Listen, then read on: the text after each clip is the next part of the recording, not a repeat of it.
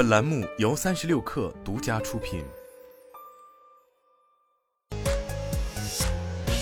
网罗新商业领域全天最热消息，欢迎收听快讯不联播，我是金盛。去哪儿大数据显示，七夕当天全国景区夜间门票销售量较前一日增长超两倍，其中深圳、上海、广州、重庆、北京、苏州、成都、桂林、厦门。芜湖为去哪儿平台上七夕当天夜游最火的 TOP 十城市。七月至今，夜游相关的旅游攻略数量同比去年增长百分之三百七十一，夜游也成为今年暑期热榜话题。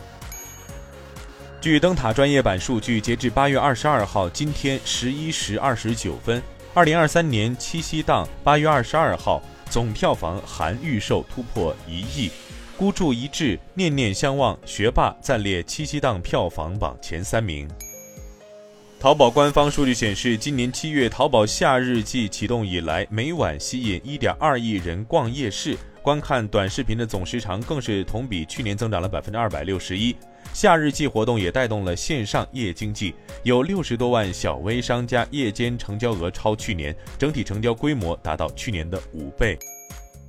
巨量引擎推出一款 AI 智能混剪工具，免费开放给抖音商家使用。据介绍，该款工具只需三条商品空镜素材，智能成片五分钟即可生成十加条符合抖音爆款的带货短视频。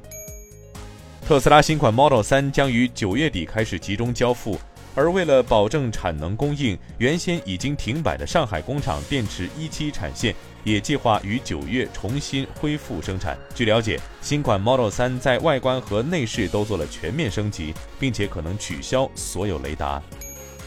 环球音乐集团和 YouTube 计划在产品研发、在人工智能程序中使用音乐的指导原则，以及向人工智能生成内容中采用的艺术家作品支付报酬的新方法等方面开展合作。参与 YouTube 计划的艺术家将可以提前接触到正在开发的人工智能产品，并向该视频服务提供反馈意见。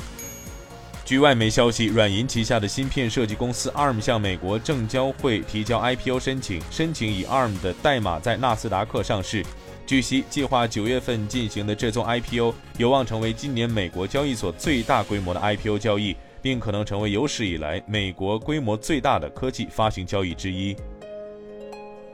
以上就是今天的全部内容，咱们明天见。